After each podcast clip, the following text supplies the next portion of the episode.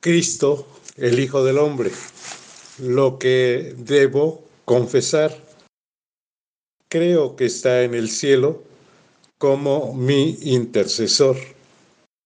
La lectura que haremos es en Hebreos 7, 21 al 25. Juró el Señor y no se arrepentirá. Tú eres sacerdote para siempre, según el orden de Melquisedec.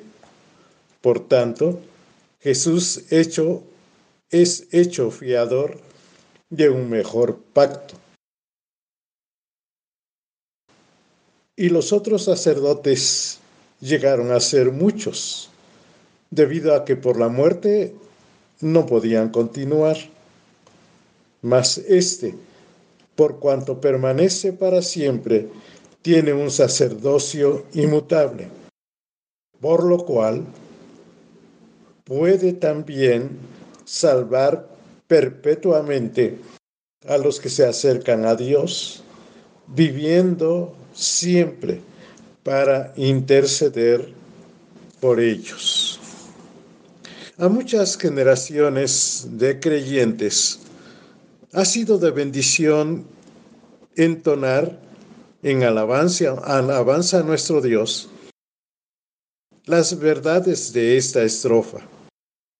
Cristo, encuentro todo en ti y no necesito más. Caído, me pusiste en pie, débil, ánimo me das. Al enfermo das salud tierno guías al que no ve. Con amor y gratitud, tu bondad ensalzaré. La bondad, gracia del Señor que sufrió gran dolor en la cruz, nos debe impulsar a entregarnos solo a Él. Y esto nos hace, nos motiva a buscar serle útiles, anhelando, orando, que nos conceda servirle con eficacia. He de vivir consciente de esta sublime verdad. Él puede salvar perpetuamente a los que por Él se acercan a Dios, viviendo siempre para interceder eh, por ellos. De cuántas cosas los siervos del Señor, los creyentes que anhelan servirle, necesitan esta salvación, la salvación de Él, la salvación de muchas cosas que impiden servir al Señor con eficacia. Y esa salvación es posible porque Él, como dice el texto, intercede por ellos. ¿Quiénes son ellos? Los suyos, los que al contemplar su gracia, al sentir su misericordia, buscan agradarle en todos. Por eso, el apóstol Pablo declaró, cuando se vive y se experimenta lo que el Señor Jesús es, Pablo dijo en Colosenses 2.10, y vosotros estáis completos en Él.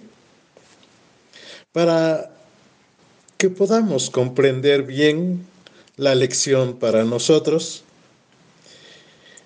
meditemos, reflexionemos en la exposición del apóstol Pablo de la experiencia espiritual de los creyentes en Colosas. Por lo que hemos leído en el versículo 10 del capítulo 2, a ellos, a los de Colosas, les palomeó, es decir, manifestó que estaban bien su fe, su esperanza y su amor, que es el fruto de la verdadera palabra del Evangelio. Está en el capítulo 1, versículo 6. Ese Evangelio que ellos, así como nosotros, al oírle, al oírlo en el mensaje de Dios, creímos y aceptamos aquella oferta de gracia y se confiesa al creer que Jesucristo es el Señor. Pero todos, como ellos allí en aquel tiempo y ahora, en el tiempo de actualidad, tenemos y debemos estar conscientes de un ineludible deber, que andéis como es digno del Señor, agradándole en todo, llevando fruto en toda buena obra y creciendo en el conocimiento de Dios.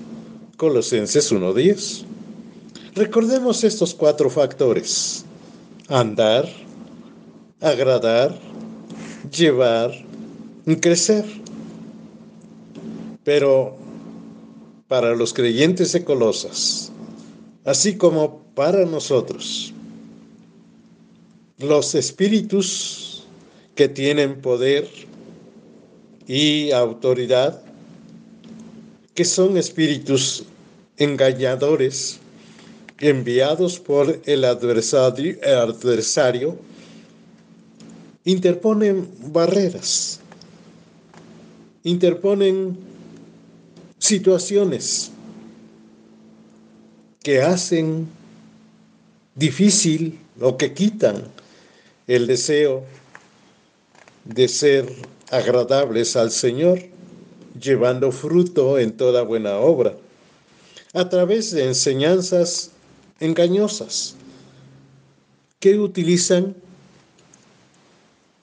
utilizan ideas y razonamientos que parecen contener sabiduría, pero son solo enseñanzas humanas. Esto lo podemos ver en el capítulo 2, versículo 8 de aquí de Colosenses. ¿Cuánto es manifestado esto en la actualidad? Parece que los razonamientos que se presentan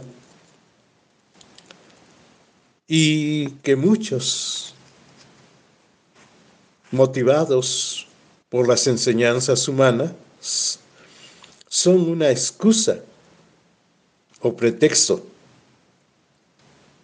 para no andar como es digno del Señor.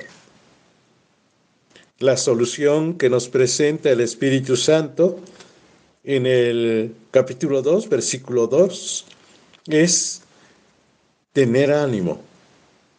Y algo muy especial, mantenerse unidos en el amor de Cristo. Esto debe ser algo primordial. Y teniendo esas dos cosas, continúa el versículo, se puede alcanzar, entender y conocer el plan de Dios el Padre y de Cristo, que dice allí que es un misterio para nuestras vidas, para la vida de cada uno de los que hemos creído. Todas las riquezas de la sabiduría y del conocimiento se encuentran presentes en Cristo. capítulo 2, versículo 3. Entonces podemos confesar que Él puede ayudarnos, dándonos victoria en aquello que nos trata de impedir servir con eficacia a nuestro Señor. Cristo, mi Señor, es aquel verbo, fue hecho carne y habitó entre nosotros. Y vimos su gloria, gloria como del unigénito del Padre, lleno de gracia y de verdad. Lo dice Juan, capítulo 1, versículo 14. Y la afirmación de esta verdad en el versículo 9 del capítulo 2 de Colosenses, que en él habita corporalmente toda la plenitud de la deidad, dice el apóstol, estoy completo en él. Entonces, si esto confieso, debo andar como es digno del Señor, agradándole en todo, llevando fruto en toda buena obra y creciendo en el conocimiento de Dios. Confieso que necesito de su poder, conforme a la potencia de su gloria y de su bendita gracia.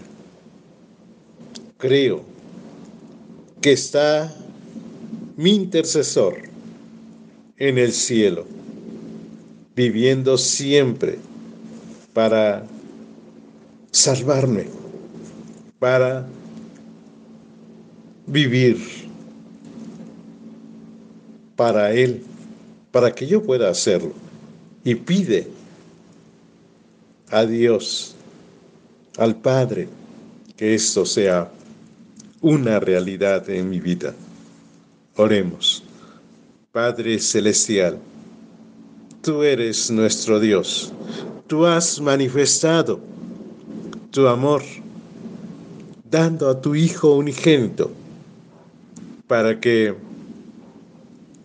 crea en Él y al creer confesar que Él es Dios y que como Dios tiene todo para que yo me considere completo en Él. Y al confesarlo, puedo tener el poder lo necesario para que te sirva con eficacia, agradándote a ti, llevando con gracia, la gracia tuya, fruto, el fruto de la palabra tuya que habita en mi corazón. Padre, ayúdame, ayúdame para que pueda discernir, para que pueda ser impulsado por ti a buscarte, a buscar servirte, agradándote en todo y creciendo en el conocimiento tuyo siempre, porque solamente sirviéndote podemos conocerte a ti, nuestro Dios único y verdadero. En el nombre de nuestro Señor Jesús.